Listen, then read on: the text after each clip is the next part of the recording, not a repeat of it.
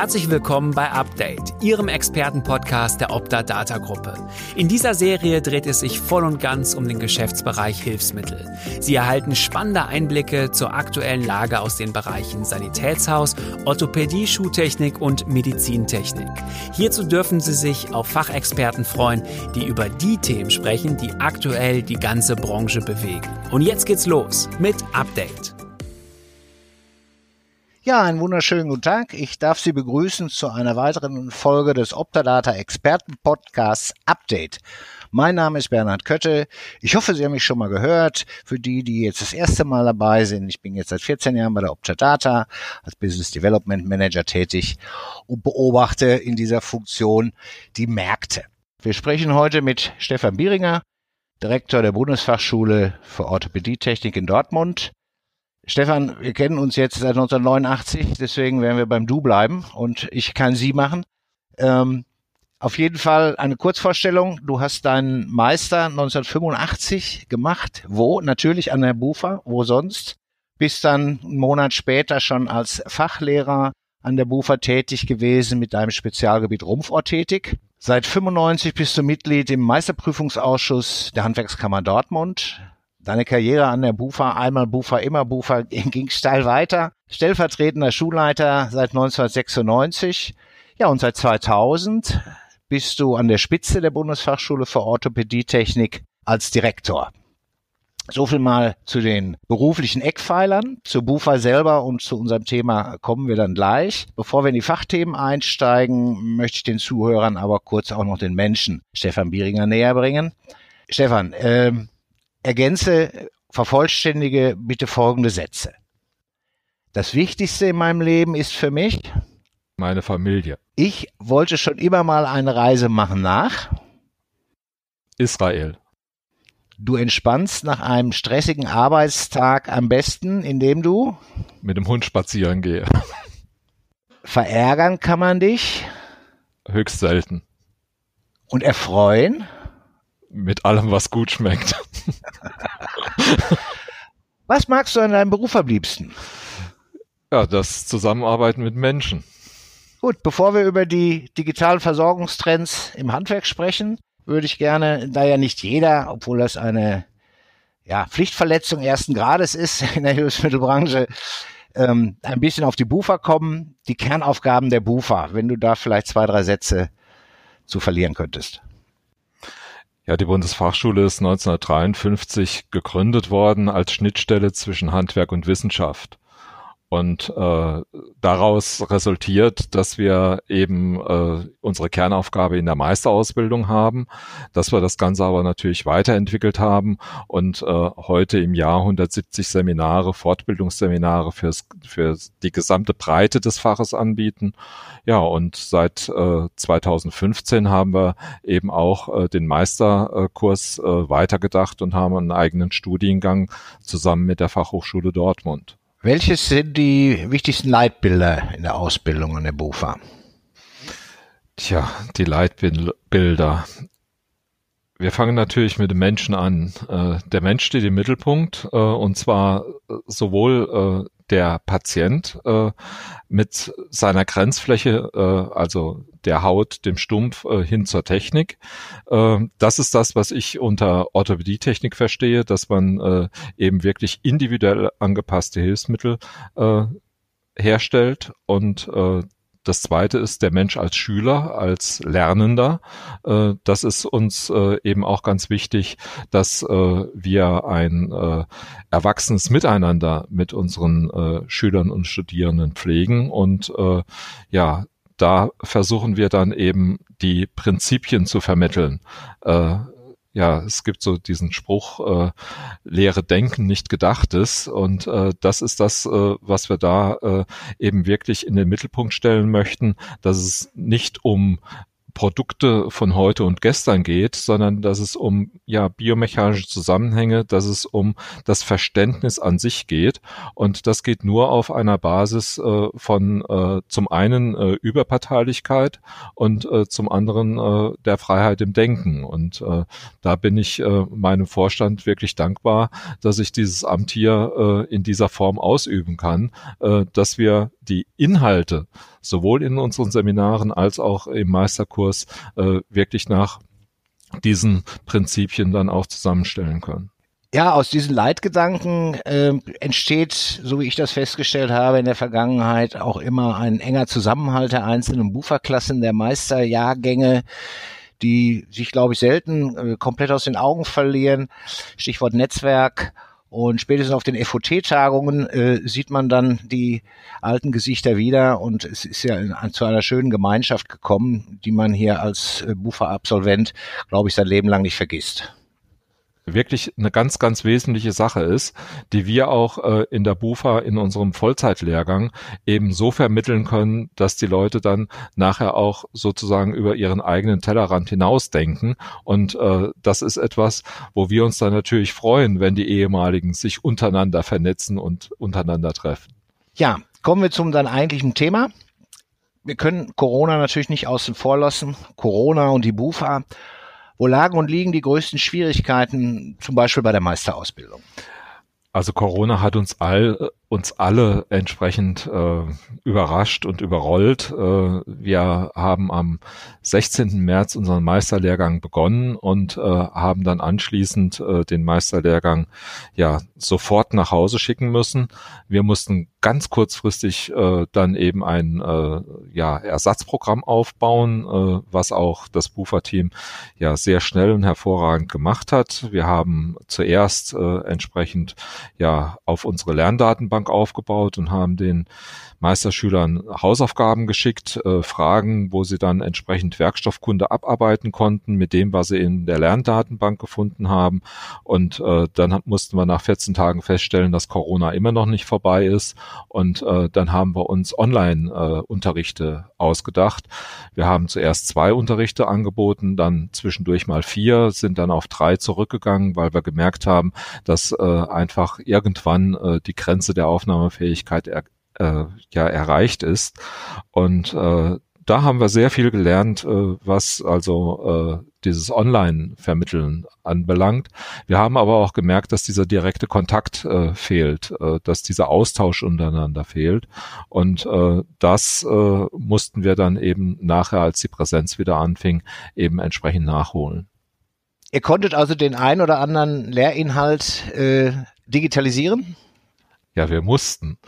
Äh, wir haben natürlich äh, uns erst Gedanken gemacht, äh, wie das überhaupt funktionieren soll und haben dann halt festgestellt, dass wir ja wirklich die, die Inhalte unserer Präsentation äh, ja auf den Kern zusammenschrumpfen mussten und äh, dass wir dann eben auch wieder, wie wir es vorhin gesagt haben, stärker zu den Prinzipien zurückgekehrt sind äh, und den Teilnehmenden eben diese Prinzipien versucht haben zu vermitteln. Da, wo wir Grenzen gesehen haben, äh, war die Biomechanik, war die Physik. Dort, wo es äh, ganz gut geklappt hat, äh, war zum Beispiel in der Anatomie und in der Pathologie. Und äh, ich denke, daraus werden wir eben auch lernen. Und äh, ja, wir sehen aber, die, die Herausforderung ist nach wie vor, dass wir diese Vertiefungsphase, die man normalerweise beim persönlichen Miteinander und beim persönlichen Austausch hat, das hatten die äh, Teilnehmenden so äh, in dieser Form nicht. Und äh, da mussten wir dann eben in der Präsenzphase entsprechend drauf eingehen. Die Seminare sind ja bei euch ein wichtiger Baustein im Rahmen der Grundfinanzierung. Ausbildung kostet Geld, das weiß jeder. Ähm, es gibt den Förderverein äh, an der BUFA. Wie sieht's da aus mit den Mitgliederzahlen? Das wäre die eine Frage. Ist das konstant? Droht euch da Ungemach? Ungemach? Ähm, beziehungsweise könnt ihr einiges an Seminarangeboten auch digitalisieren, um das Loch im Haushalt vielleicht nicht allzu groß werden zu lassen? Ausbildung kostet Geld, so ist es. Und äh, ich denke, äh, die Bundesfachschule ist mitten im Fach verankert. Äh, ich muss dem Fach äh, an dieser Stelle ein ganz herzliches Dankeschön sagen, äh, dass auch in Corona-Zeiten das Fach äh, uns äh, eben in gleicher Weise unterstützt hat äh, wie äh, ja zu anderen Zeiten. Und äh, das, was natürlich reinreißt, äh, das ist, äh, dass wir äh, mehr als ein Vierteljahr kein einziges Seminar durchführen konnten aufgrund der Corona-Schutzverordnung. Äh, wir haben äh, die Zeit genutzt und haben eben auch da überlegt, welche Inhalte können wir digitalisieren, wie können wir auch äh, mit dem Hygieneschutzkonzept dann eben Präsenzveranstaltungen hier entsprechend durchführen. Und äh, so haben wir vor den Sommerferien äh, erste Pilotseminare äh, gemacht, wo wir dann äh, die zum Beispiel bei der Diabetes-adaptierten Fußbettung die Theorie äh, in äh, Online-Veranstaltungen vermittelt haben und die Praxis dann eben eingekürzt haben, dass die Teilnehmenden am gleichen Tag an- und abreisen konnten und äh, wir somit dann eben ja die Risiko äh, das Risiko für, die Einz für den Einzelnen äh, minimieren konnten.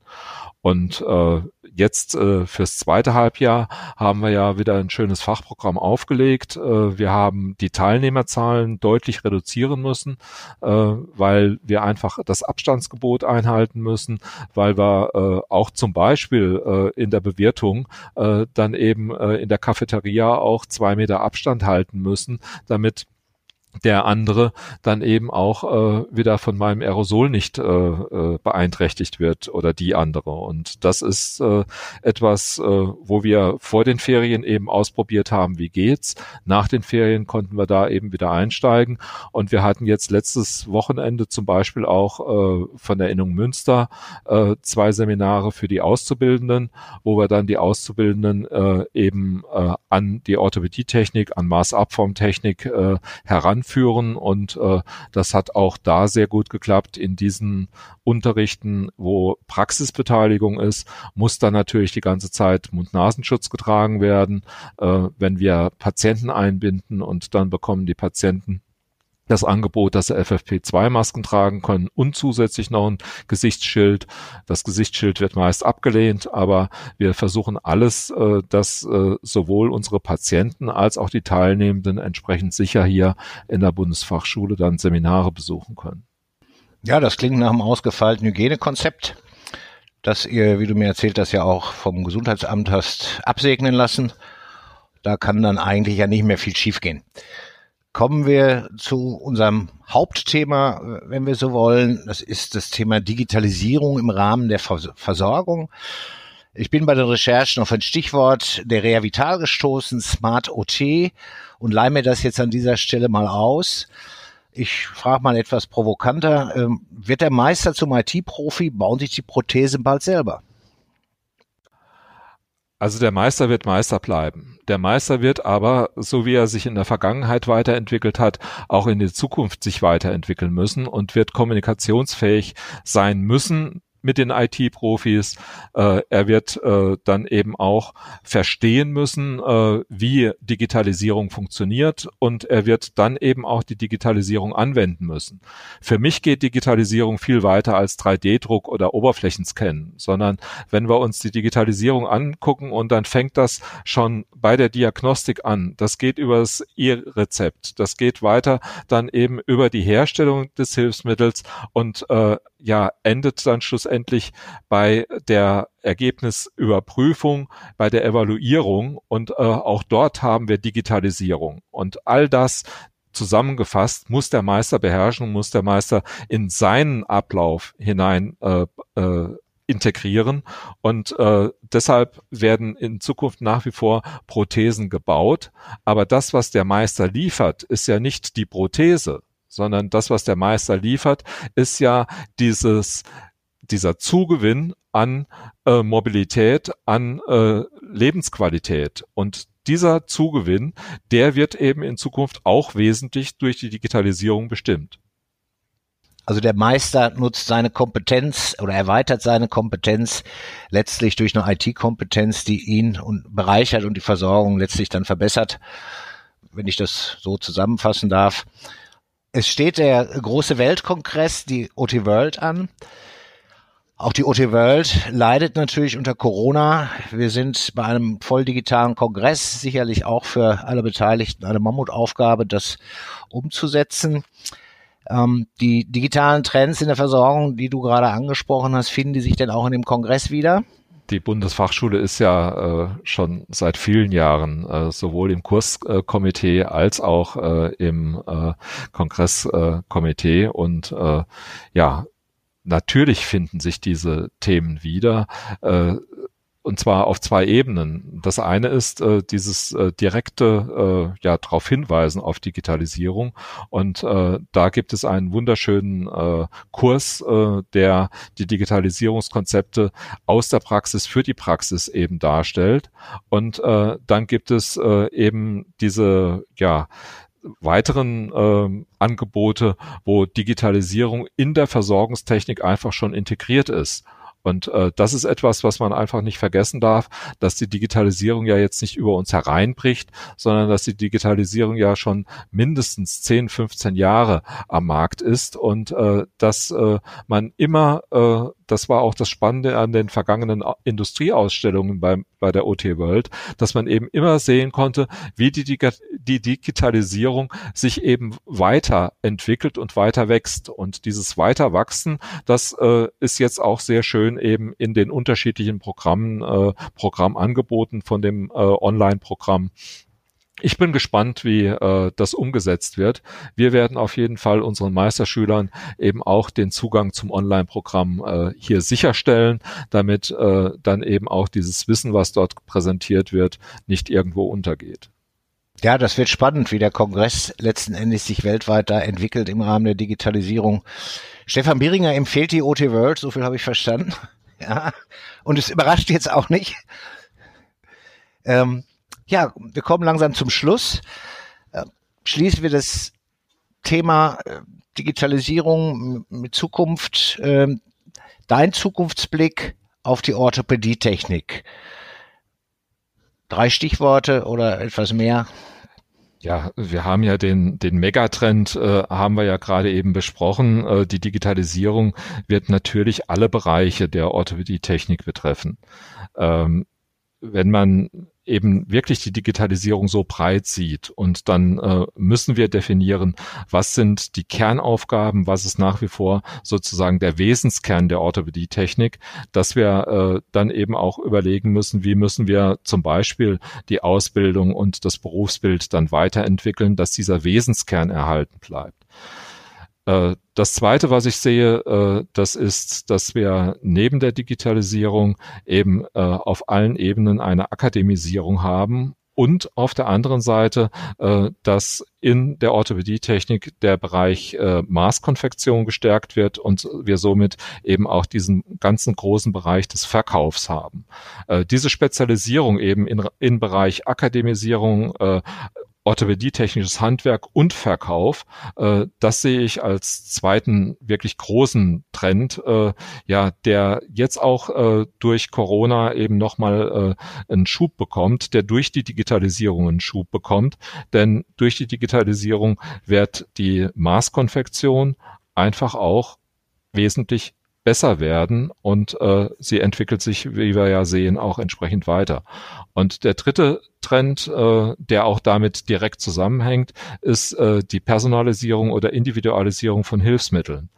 Ähm, je besser die Datenbasis ist, dass ich weiß, was sozusagen die Orthologie ist, was also die Lehre von dem Richtigen ist, ja, umso besser kann ich davon ableiten, was die Pathologie ist und wie ich auf diese Pathologie dann biomechanisch entsprechend einwirke oder therapeutisch einwirke.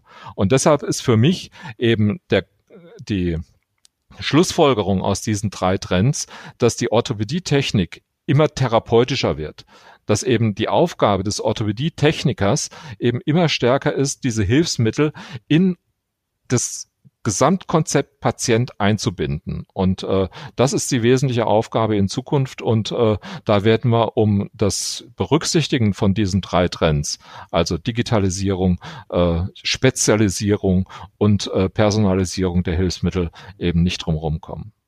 Ja, Stefan, kommen wir zum Schluss. Wenn du einen Wunsch frei hättest, der jetzt, hier und heute und sofort in Erfüllung gehen könnte, was würdest du dir wünschen? Beruflich, fachlich? Ja, dass man Orthopädietechnik, dass, dass wir Aus- und Fort- und Weiterbildung mit weniger wirtschaftlichem Druck machen können und mehr Zeit für äh, Forschung, für Entwicklung, für das Einbinden dieser gerade besprochenen Zukunftstechnologien in äh, unsere Lehre, äh, dass wir die Zeit hätten und äh, dass wir dann eben auch ja Ideen kreieren können, wie wir unsere unser unser Leitbild, äh, die den Menschen im Mittelpunkt äh, eben noch besser herausarbeiten können. Ja, Stefan, herzlichen Dank, äh, dass du hier im Optadata Podcast uns deine Sicht auf die kommenden Versorgungstrends des orthopädietechnischen Handwerks gegeben hast. Wir sind gespannt, wie es weitergeht und im Sinne der Zeit, Stefan, bleib gesund. Ja, ich bedanke mich äh, für die Einladung und äh, ich möchte das zurückgeben. Ja, pass auf dich auf. Vielen Dank, dass Sie heute wieder dabei waren. Hören Sie auch unbedingt bei der nächsten Folge rein. Freuen Sie sich schon jetzt auf einen weiteren Expertentalk und ein Update zum Thema Hilfsmittel in der digitalen Welt. Lassen Sie uns gemeinsam die Zukunft gestalten.